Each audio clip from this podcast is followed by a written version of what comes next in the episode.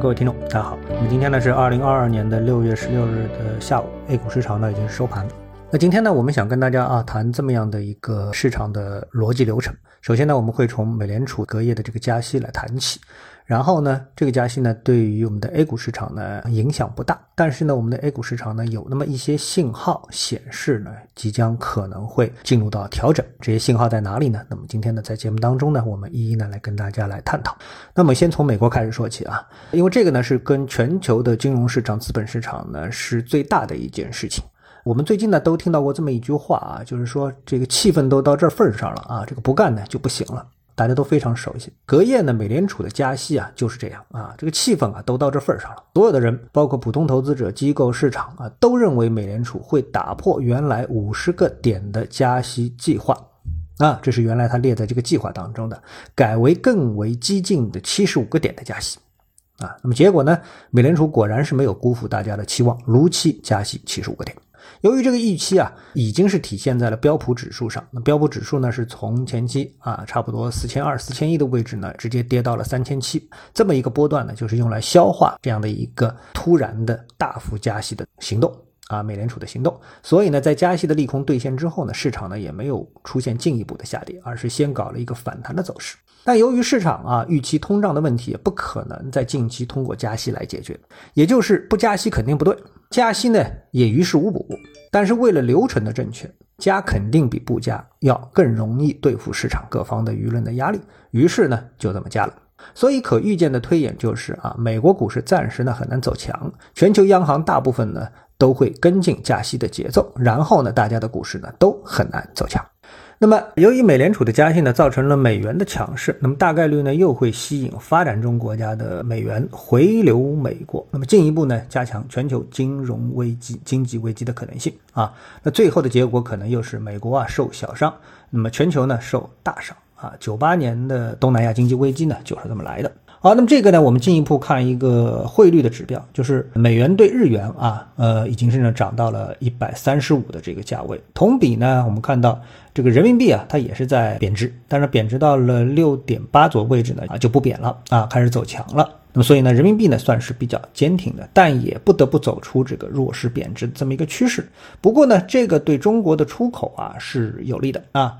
那么本来呢，贬值就是有利的。那么如果美国因为中美贸易战，这个加的部分的行业的关税能够取消的话呢，那对这些行业呢就是利好的叠加啊。比较日元和人民币贬值的幅度，你就可以发现谁贬值幅度越大呢，利好越大啊。所以呢，这个可以关注在呃中美贸易战这个过程当中啊，对美出口啊，对外出口这一部分啊，是不是有关税会取消的呃这部分的行业，那么他们呢是值得看好的啊。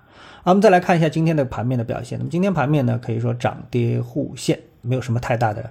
变动，但是呢，盘中走势呢，已经是连续两天走出了这个倒 V 型的结构啊，这相当程度上说明啊，市场短期的调整的压力呢就比较大啊。那么我们来看一下这个创业板指数啊，创业板指数呢，它相对比较容易辨识，就是在技术上它有一个重要的多空分水岭，就是在这里，守住呢就做多，击穿呢就做空。啊，这个是比较简单的一个区分，大家可以关注一下。然后板块方面呢，我们今天把上涨的板块跟下跌的板块呢同时列出来，我们可以看到啊，上涨的板块当中呢，主要是什么？教育啊，元宇宙，还有呢养殖业啊。那么下跌的板块当中呢，包括了证券，就昨天走强的证券，以及呢煤炭为首的啊，尤其煤炭为首的能源板块。那么我们今天呢，重点关注一下教育和煤炭，可能找机会呢，我们跟大家再谈一谈元宇宙啊，加一个餐谈元宇宙。今天有一个评论，就说俞敏洪啊彻底火了，双语直播出圈，新东方在线半天暴涨近百分之六十五天股价翻了五倍，友商们也是批量暴涨。这个友商呢，就是指他教育行业当中的同行。新东方在线呢，从最低差不多三港元不到，先涨到呢最高是三十三多港元，这是涨了十倍。那之前的节目中呢，我们也谈到过教育行业啊，在新东方的示范效应下呢，能不能走出一波行情？那我们的结论呢，实际上没有市场这么乐。管啊，很简单，新东方在线的主营业务是什么？它的业务是提供在线教育服务啊，所以它还是搞教育的，非常清楚啊。在这港股里面，不像我们啊，这个注册的时候可以注册一大堆啊，他做的很清楚，他就是在线教育啊。而目前新东方成功的是什么呢？标志是直播带货。那新东方是不是准备转型为一家带货的网红呢？显然啊，我认为啊，这个是不太可能的。当然，最后可能事实会让我觉得很惊讶哦，原来新东方是一个网红的带货公司啊。那么新东方也不可能通过抖音平台完成真正的英语教学工作啊，这个我会觉得大家可以想象吧，因为这是一个系统化的工程。你在抖音上上一个完整的英语课程，我觉得这个难度是比较高的。当然，在其他平台上啊，有可能像 YouTube 啊、哔哩哔哩啊，这是有可能的啊。但是抖音上，我觉得这个很难啊。啊，如果说整个的英语教学行业的生成环环境没有发生本质的变化，啊，我们说政策面没有发生变化，那所有的行业内的公司都成功的转型为直播带货公司，这样的成功。到底是抖音、字节跳动的成功呢，还是教培行业的成功呢？还是直播带货行业的成功呢？还仅仅是新东方内部个别黑马网红的成功呢？还是俞敏洪的成功呢？能持久吗？啊？呃，即使这个带货的这个业绩能够支撑新东方的业绩，那接下来是不是新东方要考虑它第一件事情就是改变自己的主营业务呢？等等，这么多的问题，我来想啊，到底怎么来回答？其实还有很多问题啊，比如说，如果放到整个的教培行业，其他的教育类的上市公司能复制这个模式吗？如果能复制，市场有多么大的这个总的利润空间啊，等着数十家的教育公司去分享啊！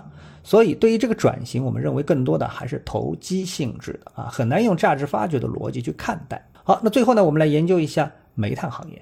煤炭行业呢，我们看一下它的这个煤炭概念的板块的指数的涨幅呢，差不多是从一千五以下涨到了接近两千的位置，涨了百分之一啊，百分之三十多。那么我们都知道，这波的大盘的行情的主赛道是能源，包括新能源、传统能源等啊，这个我们谈了很多了。那煤炭板块呢，就是我们需要特别跟踪观察的。连续两天的中阴线大概率呢，已经是出现了调整的信号，而煤炭股开始调整，就很有可能引发大盘的调整。那这个呢是？是我们必须注意的细节。